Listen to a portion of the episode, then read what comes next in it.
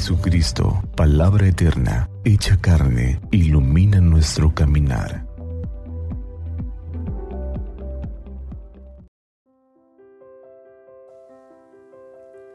Viernes 9 de julio, viernes 14 del tiempo ordinario.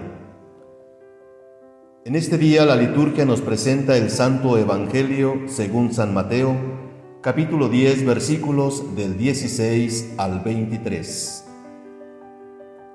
En aquel tiempo Jesús dijo a sus apóstoles, Yo los envío como ovejas entre lobos sean pues precavidos como las serpientes y sencillos como las palomas.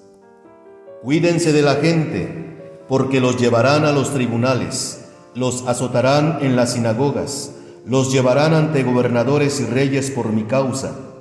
Así darán testimonio de mí ante ellos y ante los paganos.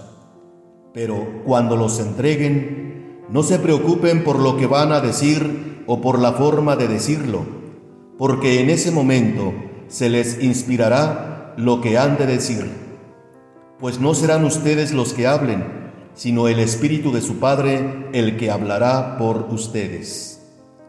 El hermano entregará a su hermano a la muerte, y el padre a su hijo.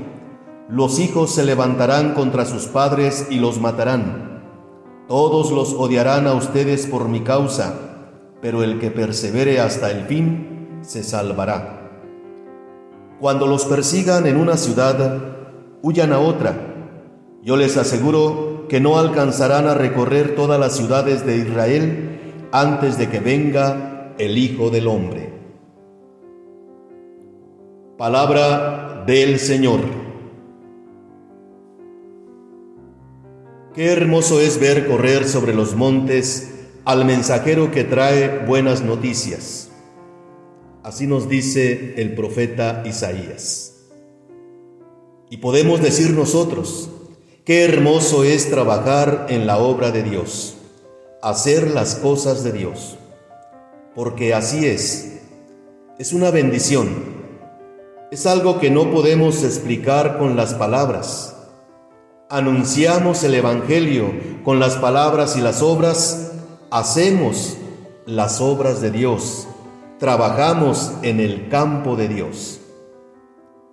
Este milagro que hace Dios no excluye las hostilidades, los conflictos y los peligros en diferentes ambientes e incluso en la familia.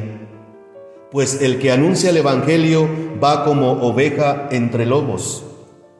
Pero no hemos de desanimarnos, pues el Señor está con nosotros y esta es la mejor y mayor recompensa, que Él esté con nosotros y nosotros estemos con Él. ¿Qué nos corresponde hacer a nosotros? Después de la oración, entre otras cosas, ser precavidos y sencillos. Esto es, actuar con prudencia en nuestra vida cotidiana, tener cuidado, estar atentos y vivir día a día de manera natural de manera veraz, de manera sincera. Bendiciones.